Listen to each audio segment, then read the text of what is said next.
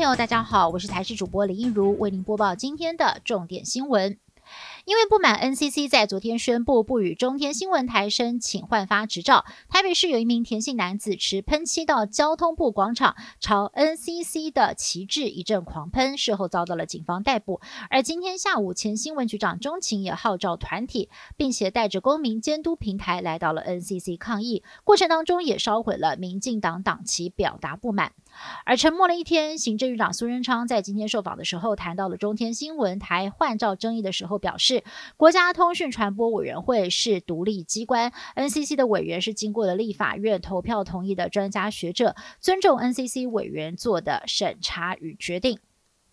国民党最近猛打反来猪议题，更号召群众在二十二号要走上街头抗议。目前有八位执政县市长确定出席，包括了新北市长侯友谊，另外前总统马英九、前党主席吴敦义，还有朱立伦也都会到场。尤其朱立伦被视为明年争取党主席大位的热门人选。现任党主席江启臣在广播节目形容，如今国民党主席像丐帮帮主。但是朱立伦回应，国父在创党时哪里还在乎有没有钱？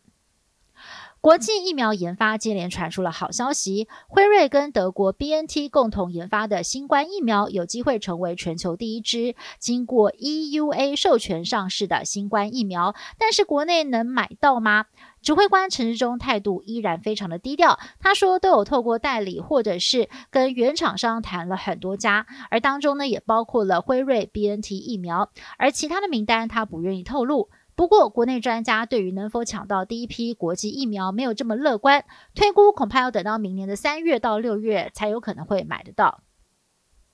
近日来，东北季风盛行，台湾西半部地区位于背风侧，扩散条件较差，污染物浓度较高。云林斗六的居民受不了，上网发文。十八号深夜十一点的空气品质再度爆表，依环保署环境监测，AQI 指数一五八，全台湾最高。侧站外一片雾茫茫，而空气当中还传来阵阵的难忍异味。县府怀疑臭味来源是斗六市郊一处养猪场，也率队前往稽查。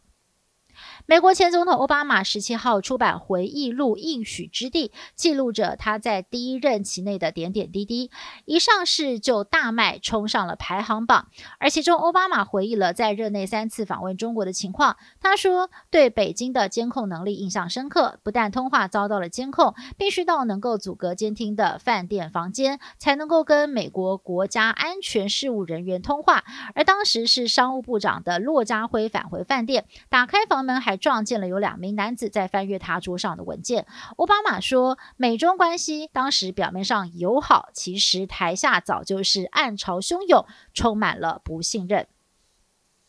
日本的新冠疫情持续失控，东京在今天一口气新增了五百三十四人确诊，连续两天创下新高，也是首次单日超过五百人染疫。东京都政府将警戒层级上调到最高级别，北海道也新增了两百六十七人确诊。日向菅义伟表示，日本正处于最大紧急状况，呼吁民众要做好基本的防疫工作。聚餐聊天的时候，最好要戴上口罩。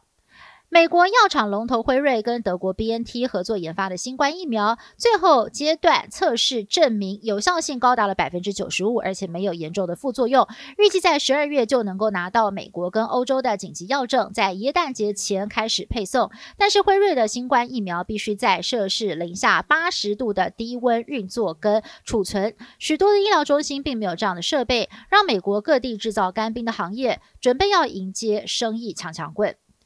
以上新闻是由台视新闻制作，感谢您的收听。更多新闻内容也请您持续的锁定台视各界新闻以及台视新闻 YouTube 频道。